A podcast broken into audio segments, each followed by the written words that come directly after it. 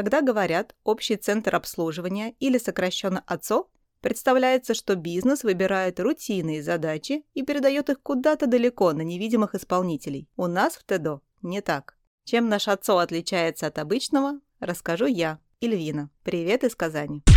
Итак, классический ОЦО передает регулярные бэк-офисные задачи, на которых бизнес не зарабатывает. Например, бухучет, HR, IT-поддержка, работа с договорами. Кстати, по статистике 70% всех ОЦО занимаются бухгалтерией. Наш ОЦО другой. Он создавался для решения клиентских задач, то есть приносящих компании прибыль.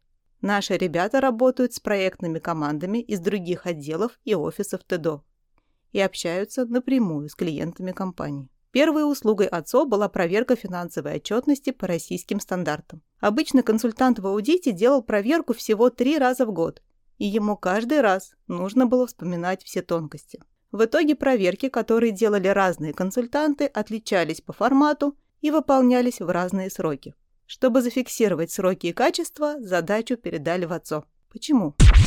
Дело в том, что в основе работы любого ОЦО два принципа. Первый – узкая специализация сотрудников. Условно говоря, человек занимается только проверкой финансовой отчетности, только актами сверки или только дизайном презентаций. В итоге он становится виртуозом в своем направлении. Второй принцип – наличие SLA, то есть соглашение об уровне сервиса. Оно регламентирует качество и сроки выполнения задачи. Отдавая задачу в отцок, клиент может быть уверен в том, когда и какой продукт он получит. Как результат, опыт нашей компании и многих других показывает, что ОЦОП помогают бизнесу повысить качество и скорость выполнения процессов и сократить операционные затраты. Вернемся к нашему отцу. После отладки первого процесса мы стали брать больше задач и постепенно стали центром сосредоточения экспертизы по многим вопросам аудита и консалтинга.